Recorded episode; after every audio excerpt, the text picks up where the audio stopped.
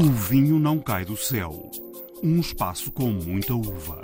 O terroir da Ilha do Pico é único no mundo. Não existe um terroir assim. Foi um acaso. O vinho foi, foi um acaso. Poderia ter sido, sido... cerveja Exatamente. ou, ou aguardentes. É. Temos muita família que gosta de beber vinho. Mas ninguém nunca trabalhou numa, numa vinha. Não. Vindima. Muito poderia falar sobre esta palavra. Decidi partilhar consigo hoje as duas formas de vindima: vindima manual e vindima mecânica. Olá, sejam bem-vindos a mais uma edição de O Vinho Não Cai do Céu. Estas são as quatro vozes que vamos ouvir nos próximos minutos. Paulo Laureano, que lançou mais um vinho, ou melhor, três, feitos na Ilha do Pico. Ele próprio explica daqui a pouco o que são estes Tarelo. Há para ouvir também uma visita guiada a uma adega urbana que nasceu há três anos em Belém, a partir de um caso de amor entre Catarina e David, uma portuguesa e um alemão. No fecho, a canção Teresa Gomes explica as diferenças entre uma vindima feita à mão e uma vindima mecânica.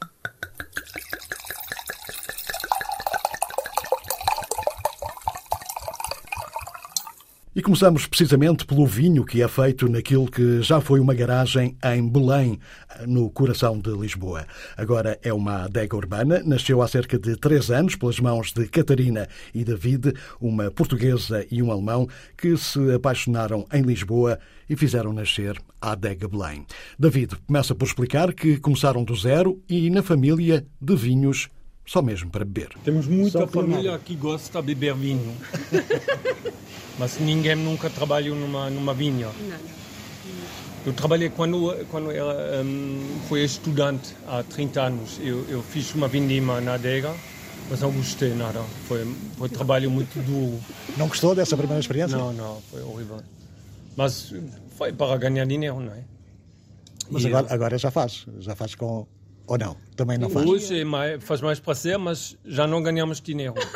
Exatamente. E, não, é, a cada, cada, em cada momento uma coisa, não é? não, fomos acadêmicos cá em, em, um, em Lisboa. Eu fui investigador da ciência em 2008, não. uma coisa assim. Contrato de cinco anos, um, que ia acabar. Eu vi que como dissemos, os colegas não me deixaram entrar lá. é, um, porque eu vi que todo mundo tinha um doutoramento da mesma universidade e eles me disseram, podes fazer 10 concursos, tu não vais entrar. Porque cada vez passa o interno. Então pensamos, ou bah, saímos de Portugal outra vez, ou fazemos outra coisa.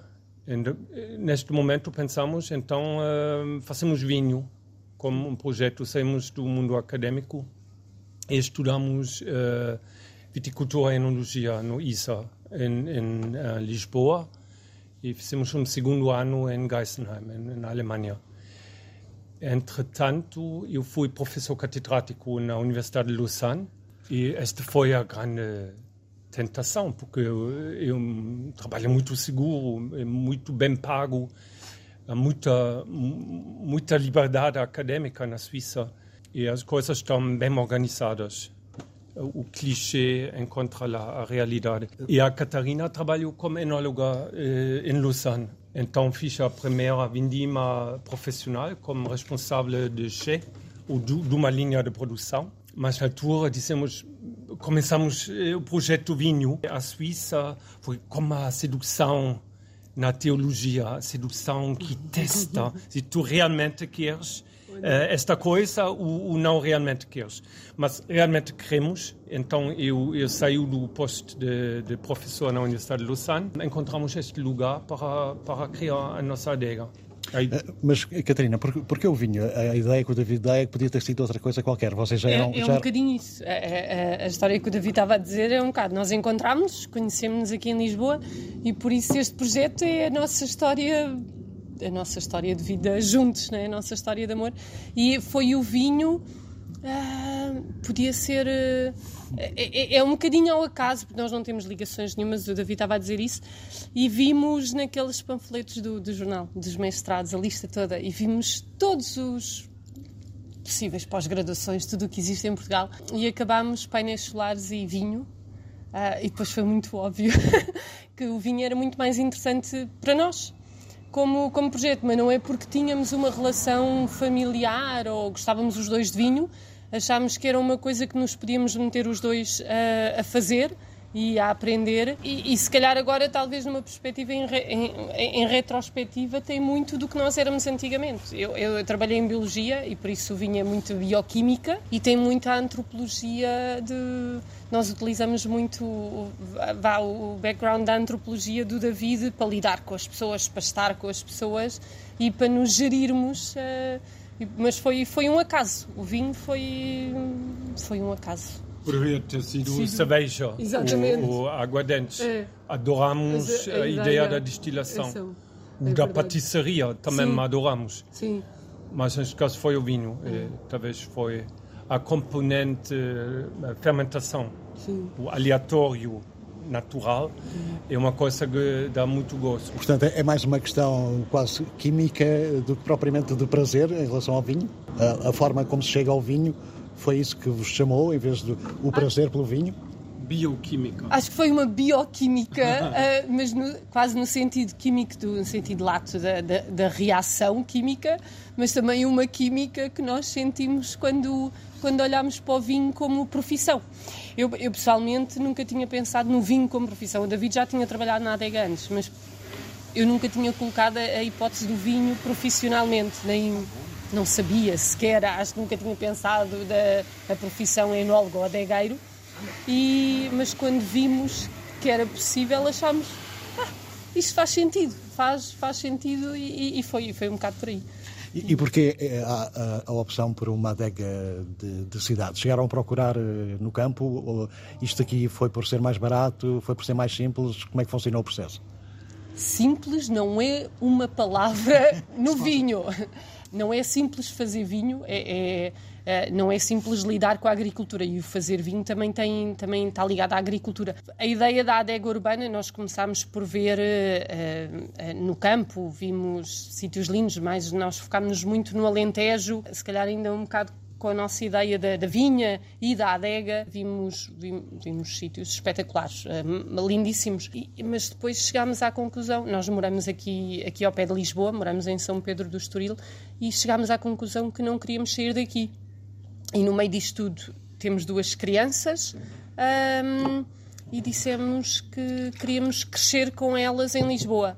Então foi assim um volte-face um bocadinho. E na altura, quando o David esteve na Suíça, uh, ele tinha um projeto de, na universidade de desenvolvimento de enoturismo. O local na Suíça produz imenso vinho. As pessoas às vezes não têm esta noção, mas a Suíça é um grande produtor de vinho. Uh, não se consome fora da Suíça, uh, mas, mas é um consumo interno. Uh, e, e, na altura o, o, David e eu acompanhei-o em algumas das viagens, tivemos a oportunidade de ver uh, locais, o que é que se faz de enoturismo no mundo. E depois. Um, e nós dizemos isto muitas vezes às pessoas que vêm aqui na adega. Talvez o, o, o que despolutou a coisa foi na África do Sul, vimos uma adega, parque de estacionamento, praia de Carcavelos, tipo uh, biquínis, loja de surf, café, adega e, e por acaso o, o enólogo uh, que trabalhava lá uh, também tinha estudado em Geisenheim, na Alemanha, como nós, e fomos falar com ele. Dissemos, porquê? Pareceu um bocado loucura na altura. Ele disse, nós aqui temos pessoas todos os dias, as pessoas vêm à praia, estão aqui, estacionam, vão ao café, vão, e temos as pessoas na adega. Uh, por isso nós estamos onde as pessoas estão. As uvas viajam sempre. Uh, as uvas, uh, é, é utópico pensar que as uvas não viajam, porque elas viajam desde 5 minutos a 3 horas uh, ou mais até, mas desde que vão acondicionadas da forma que, que o produtor de vinho quer, é, não, não, há, não há problema. Então nós sempre, é isto que nós queremos. É, é uma adega onde nós estamos, onde há pessoas. E Belém pré-Covid, agora se calhar já voltámos a isso. São, surgiu são ultra bilhões de, de, de, pessoas. Estudamos a cultura de vinho é. em Portugal, não? Antes do uh, Estado Novo, durante o Estado Novo. Isso fez parte do meu trabalho Sim. de investigação. E vimos que na região vitivinícola em Lisboa houve sempre uma separação relativamente clara entre produtores de uvas e uh, pessoas que fazem vinho. Na região de Lisboa tem a CBR diz 2.800 produtores de uva e só 125 produtores de vinho. Então sempre houve colaboração. Não somos uma cooperativa, Sim. mas eh, gostamos da ideia de nos pensar um pouco como uma cooperativa urbana.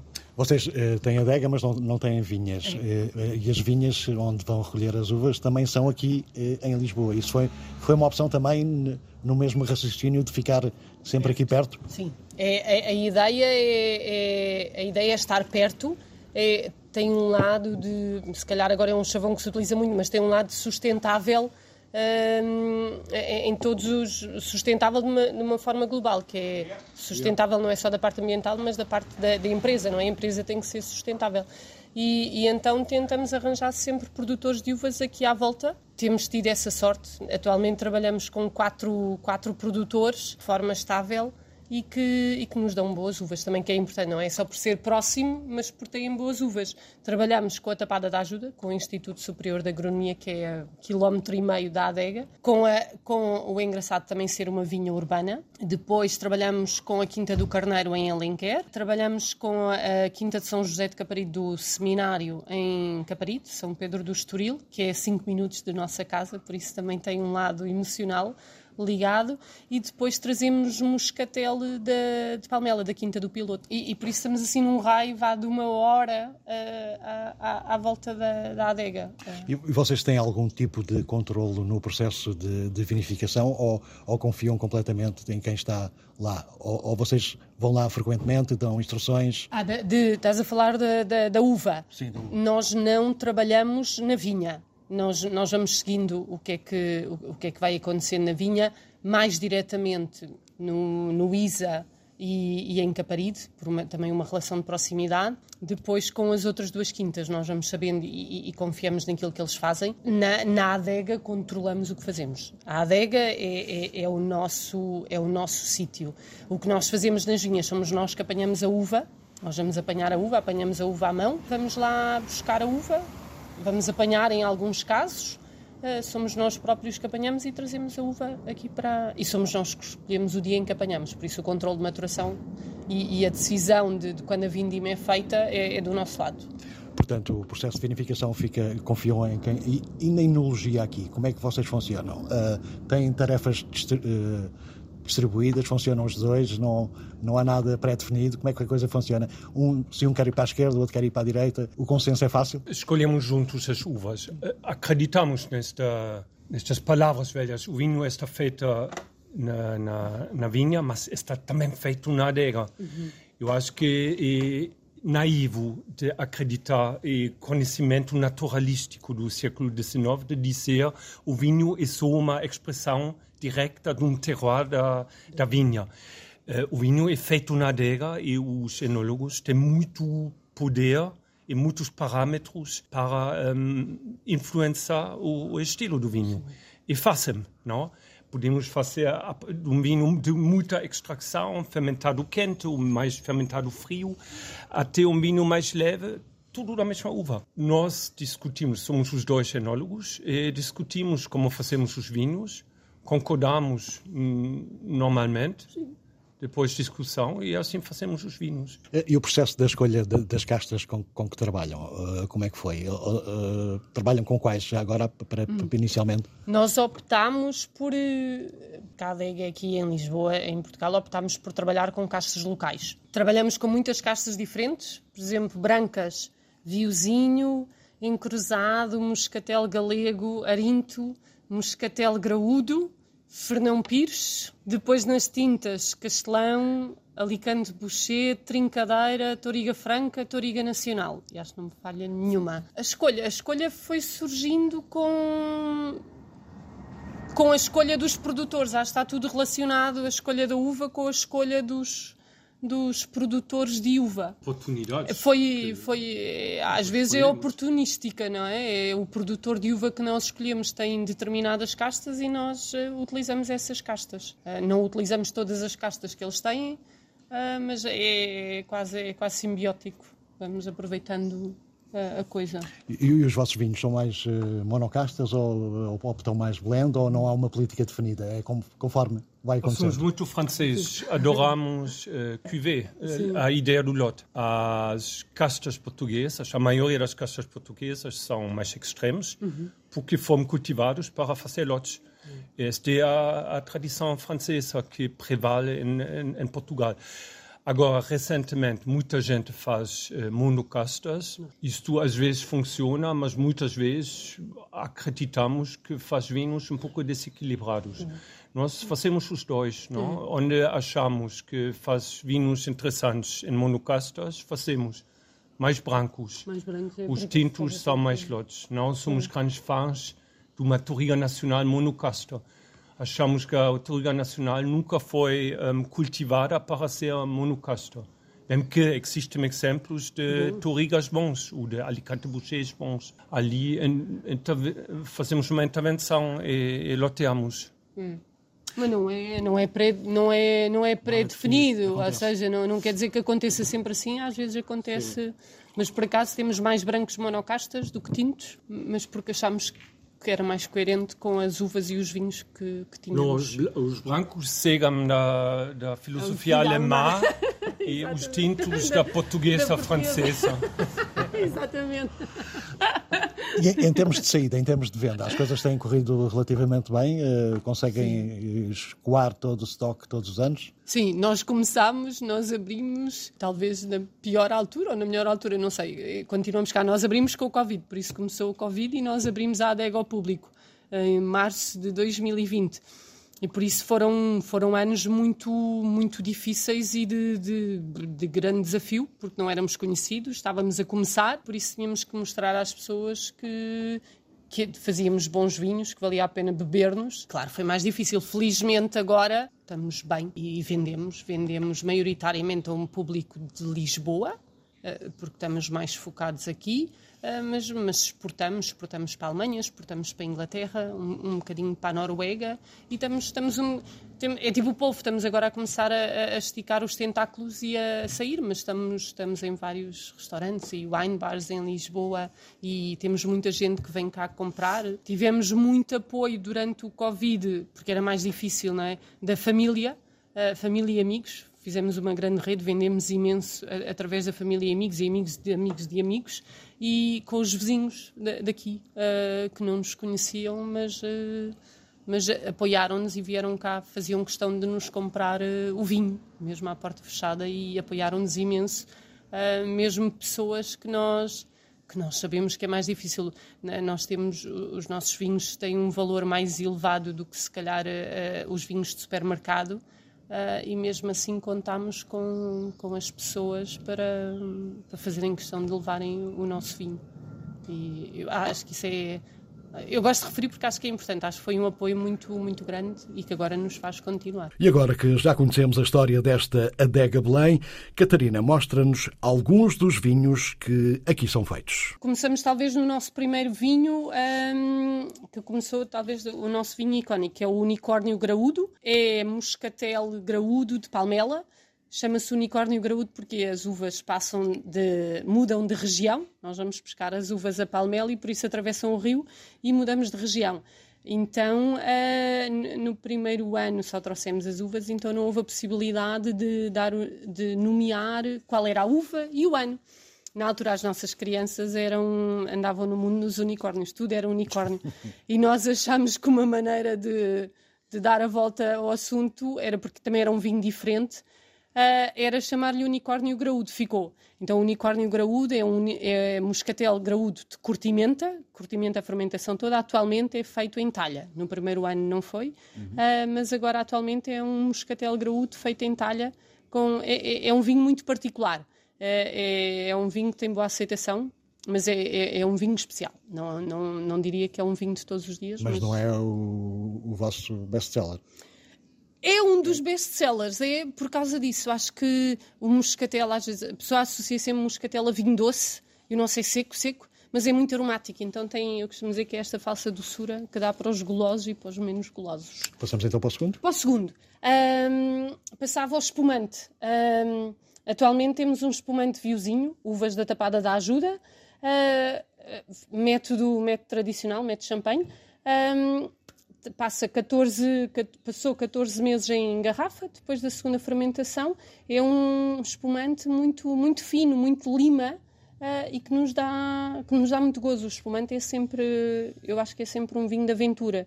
Nós uh, pomos o, uh, o vinho a fermentar dentro da garrafa e é sempre um mistério cada garrafa que abrimos, se funcionou, se não funcionou, se as levaduras decidiram entrar em greve. Então, cada, cada garrafa que fazemos o degorgement, nós fazemos o degorgement manual, uhum. então é sempre uma grande aventura. Uh, é o nosso segundo espumante, o primeiro era encruzado, o segundo viuzinho, está quase a acabar. Este foi, efetivamente, os espumantes têm sido uns dos nossos best-sellers, qualquer um deles. Vamos para o terceiro. Para o terceiro, um, Rabo da Rainha.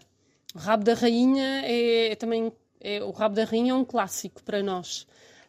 Um, é, atualmente, o Rabo da Rainha é um 2020. Toriga Franca, Toriga Nacional. É um vinho que vai um ano a barricas de carvalho francês, maioritariamente barricas usadas é um vinho, um vinho gordo, um vinho de volume. Eu costumo dizer que é, para mim é um vinho de sentar no sofá, pegar num livro e apreciar a vida, ter uh, apreciar o livro, a vida, o vinho uh, e ir por aí. É, é, é assim um, um, dos nossos vinhos uh, que as pessoas gostam muito. É um, talvez um best-seller, talvez o nosso rabo da rainha. Vamos ao penúltimo. Ao penúltimo, diria o Arinto, porque estamos em Lisboa. Uh, temos um arinto com, uh, de uvas da Tapada da Ajuda, é um 2021 atualmente, estamos agora a fazer o 2023. É um arinto com notas mais quentes. As uvas, uh, a vinha da Tapada da Ajuda é virada a sul, é muito quente. A vindima começa muito cedo, nós começamos a vindimar em finais de julho, para Lisboa é cedíssimo. o arinto vai a meio de agosto. Um, por isso é um arinto mais quente, com, com notas de mel, mas muito fino, muito elegante, com uma ótima acidez típica do arinto. Foge ao perfil de, de Bucelas, que nós estamos mais a, habituados. É sem dúvida um, um, um, top arinto. É um arinto que eu tô, sou muito, muito orgulhosa dele. E para fecharmos? Para fecharmos, vamos, acho que vamos a uma maceração diabólica. uma maceração diabólica. Erinto também, mas neste caso uvas de Alenquer. Uma maceração diabólica é, é, é um vinho de desafio. Uh, as pessoas normalmente dizem, não, uvas ótimas para entrar na adega, limpinhas. As uvas deste arinto eram tudo que, a partir de nós, não queremos. Eram uvas com, com podres, desde podridão nobre, botritis, um, outros vários tipos de, de podridão. E a ideia foi pegar nestas uvas e extrair o, o, o que havia de melhor neles e utilizar a atividade fúngica uh, nas uvas como se faz com o podridão nobre. Uh, é, foi um vinho que nós macerámos as uvas a frio e foi, foram prensadas só no dia seguinte. Depois fizemos a fermentação espontânea, como fazemos com todos os nossos vinhos, e foi à barrica quase dois anos é um vinho espetacular. Uh, uh, não, não, tenho, não podia, tenho pudor nenhum em dizer Podia ter isso. dado um leite. Sim, mas não é leite.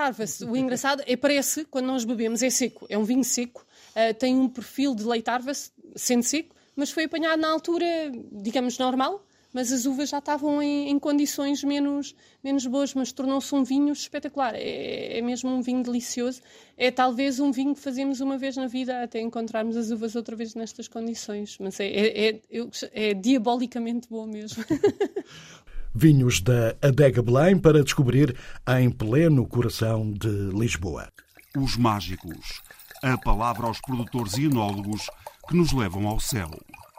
De Lisboa, seguimos para a Ilha do Pico, nos Açores. É de lá que vêm mais três vinhos feitos pela mão do enólogo Paulo Loriano. Dois tranquilos, brancos e um fortificado com 20 anos de estágio. É o resultado de mais de 25 anos da presença de Paulo Loriano nesta ilha açoriana. Este é o resultado de 25 anos de investimento nos Açores. Traduz também uma enorme empatia e trabalho conjunto com o Corral de Atlantis, porque temos que reconhecer que nós não, não poderíamos fazer isto sem a ajuda da Corral de Atlantis e, portanto, não, não significa uma ruptura, significa a continuidade daquilo que eu já fazia e começar a explorar uh, caminhos novos e diferentes, porque aquilo que nós fazemos na Tarel Wine Açores é de facto. Um, uma, um perfil de vinhos um bocadinho mais desafiantes, quantidades mais reduzidas, vinhos com mais estágios.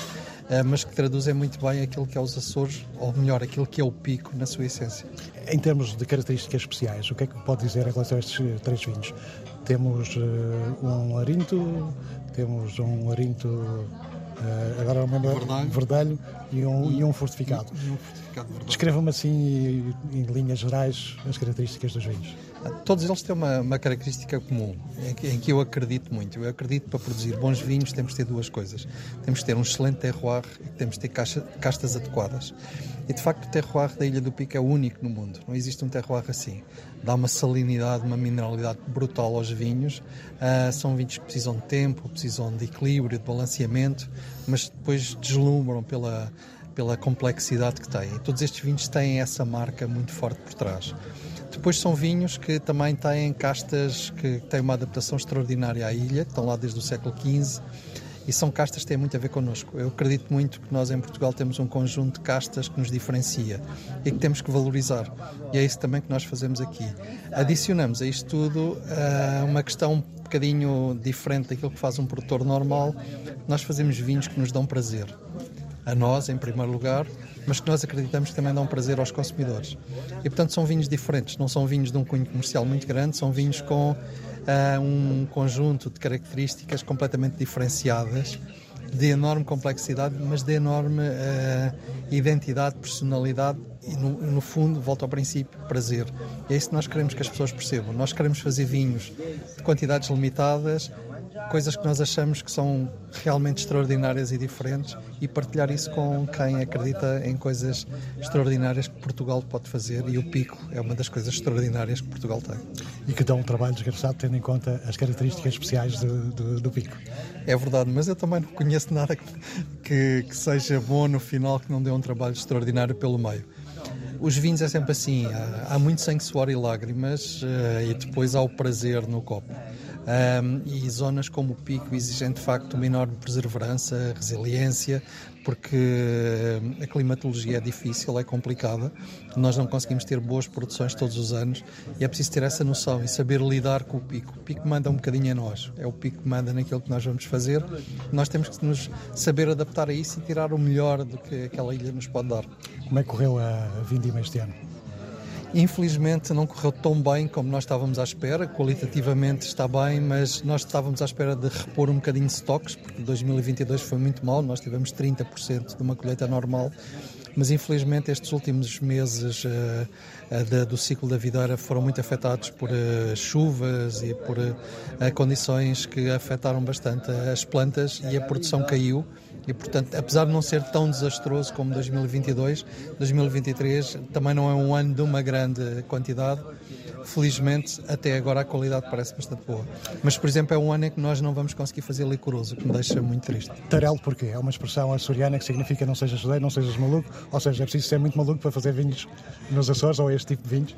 É preciso ser um maluco saudável, é preciso uh, acreditar uh, naquilo que os Açores têm, é preciso acreditar no pico, é preciso perceber as adversidades todas que nós temos e fazer vinhos que saiam um bocadinho fora da caixa. E portanto é um, um pouquinho nisso. E também eu acredito, e, e, o, e o Paulo Caetano e o, o, João Henriques também, nós acreditamos que algum humor por trás destas coisas também é, é muito importante, porque dá-nos uma vida com sorrisos mais abertos. E por isso Tarelo, que no, nos Açores significa juízo e que as as pessoas utilizam mais na, na, no sentido de uma pessoa sem juízo, tu és um tipo sentarelo. Para nós, tem as duas. É, nós somos um bocadinho sem juízo porque queremos fazer coisas diferentes, mas ao mesmo tempo também tentamos ser o mais ajuizados possível e mostrar o, o pico no melhor que ele tem. Leitura é que faz da evolução dos vinhos do pico destes 25 eh, anos, 26, que tem, que tem passado por lá? Há uma grande evolução, melhor qualidade? Claro que sim, há uma enorme evolução, há um melhor reconhecimento, há novos produtores que têm contribuído por isso, isso é tudo muito bom. Eu continuo a dizer que isto é extraordinário, mas nós temos que entender o pico e temos que perceber o que é que o pico às vezes, as, os desafios a que o pico nos, nos sujeita. E o pico às vezes é difícil. E é um sítio muito complicado em termos de produção.